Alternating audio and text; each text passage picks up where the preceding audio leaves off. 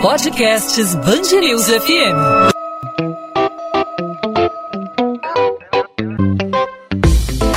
Dois às 20, com Maurício Bastos e Luana Bernardes. A atividade física é fundamental para a saúde, para prevenir diversos tipos de doenças, mas assim como qualquer outra coisa, em excesso também pode ser prejudicial. Encontrar o equilíbrio certo entre alimentação e exercício é o ideal para quem está atrás de um estilo de vida saudável. Ter o corpo considerado ideal por muitos não é sinônimo de saúde.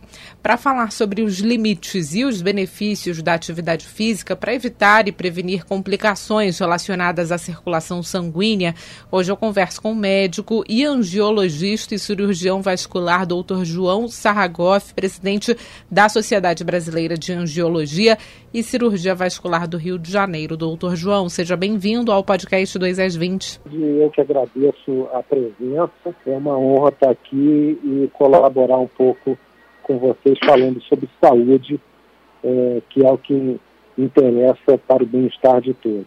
Doutor João, quando a pessoa pode observar o excesso de exercício físico, que pode nos indicar aí que a pessoa está fazendo mais exercício do que o corpo precisa, é, que é quando ela está ultrapassando aí os limites do corpo. É, é, é muito importante é, que a gente tenha a consciência de que atividade física, o exercício físico é extremamente benéfico para a saúde. Né? e é, para a saúde como um todo e, consequentemente, para o sistema circulatório.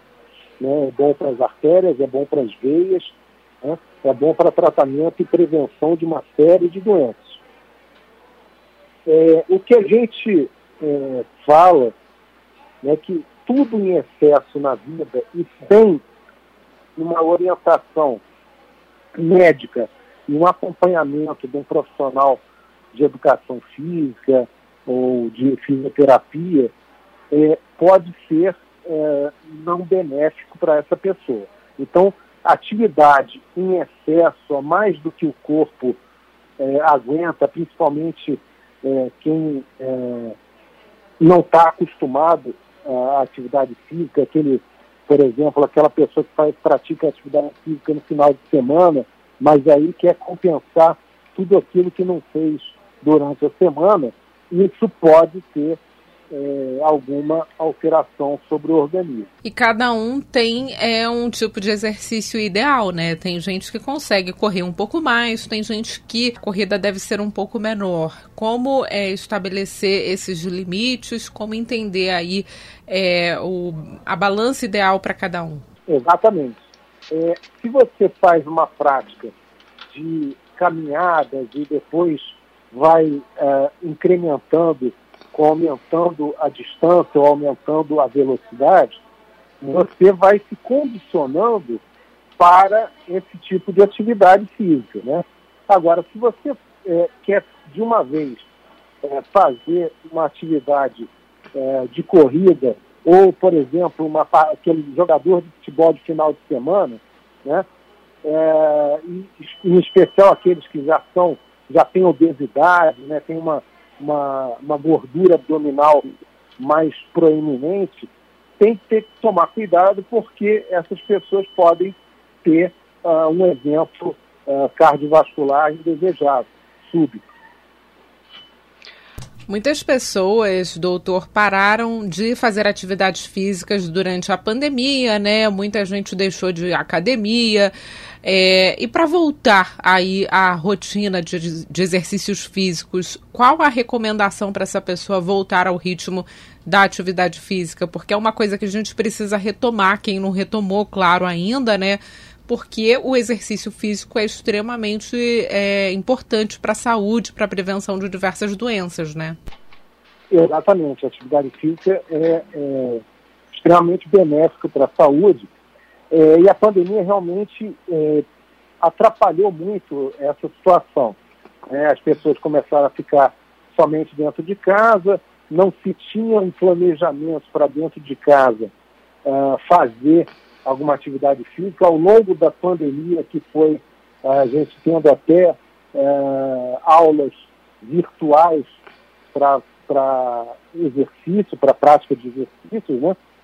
E, só que essas pessoas ficaram realmente muito tempo é, sedentárias, paradas, não perdiam calorias com, com atividade física mínima diária e é, acabavam, até pela ansiedade que a pandemia provocou em todos nós, acabava engordando, é, é porque não ficava parado em casa e é, não fazia é, e acabava ingerindo calorias a mais pela própria ansiedade e não gastava essas calorias uh, com nenhum tipo de atividade física.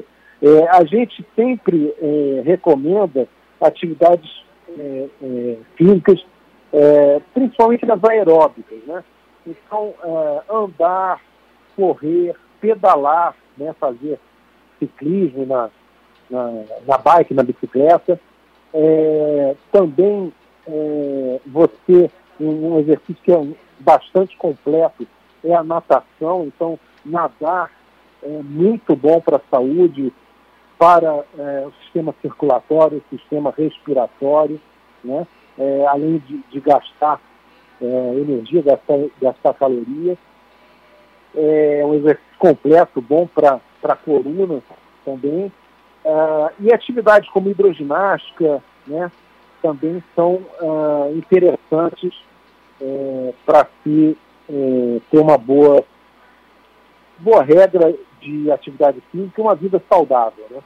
Mesmo que em um intervalo curto de tempo, a gente pode perceber a curto prazo, que eu quero dizer, é, o efeito do exercício físico no corpo das pessoas, no dia a dia, no cotidiano. É, algumas atividades físicas, é, a gente acaba percebendo é, que há um, uma perda é, rápida né, de, de, de, de peso ponderal, é, principalmente nas atividades aeróbicas, né, quando você é, corre, você gasta é, bastante energia e com isso é, você vê um número grande de, de corredores, é, mesmo amadores, para poder manter o peso em dia. Né?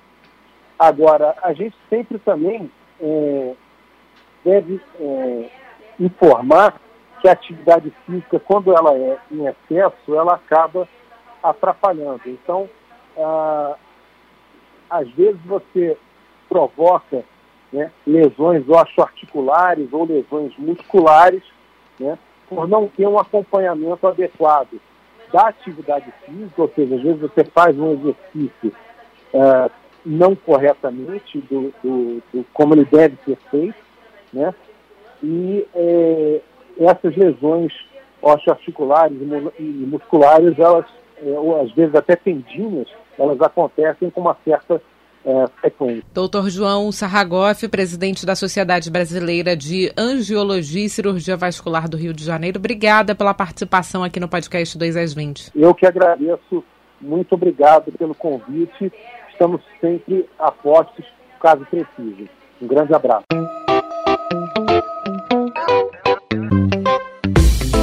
2 às 20, com Maurício Bastos e Luana Bernardes.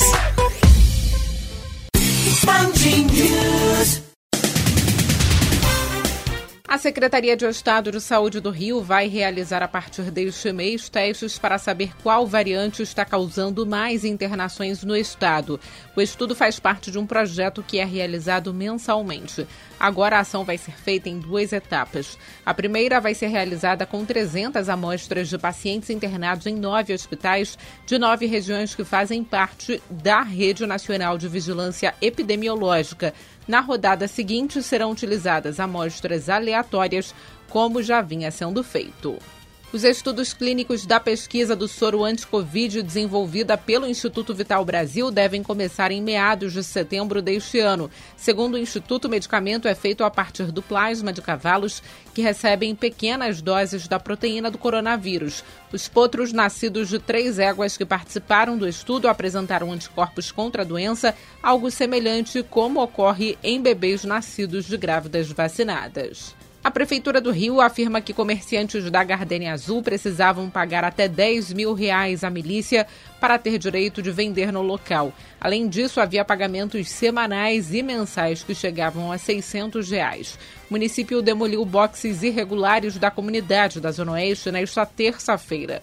Mesmo notificados duas vezes pela Prefeitura, anteriormente, comerciantes só retiraram as mercadorias que ainda estavam nos boxes irregulares durante a ação. Em meio à correria, agentes do choque de ordem contaram com retroescavadeiras para demolir mais de 170 pontos de comércios irregulares. A Polícia Civil afirma que a Operação Gaia de combate à violência contra a mulher tem o objetivo de conscientizar a população sobre a importância do enfrentamento desse tipo de crime para a segurança pública e estimular que as vítimas busquem ajuda. Mais de 100 homens foram presos nesta terça-feira em todo o estado. De acordo com dados do Instituto de Segurança Pública, em 2019, em todo o Rio de Janeiro, 59,3% das mulheres vítimas de violência doméstica e familiar sofreram crimes dentro das residências. 2 às 20. Podcast 2 às 20 vai ficando por aqui. Eu, Luana Bernardes, volto na quarta-feira com mais um episódio para você, ouvinte da Band News FM. Até lá, você pode entrar em contato comigo pela minha rede social, meu Instagram, Bernardes Luana, Luana com dois N's, onde eu também falo sobre a coluna de literatura aqui da Band News FM do Rio de Janeiro. Tchau, tchau.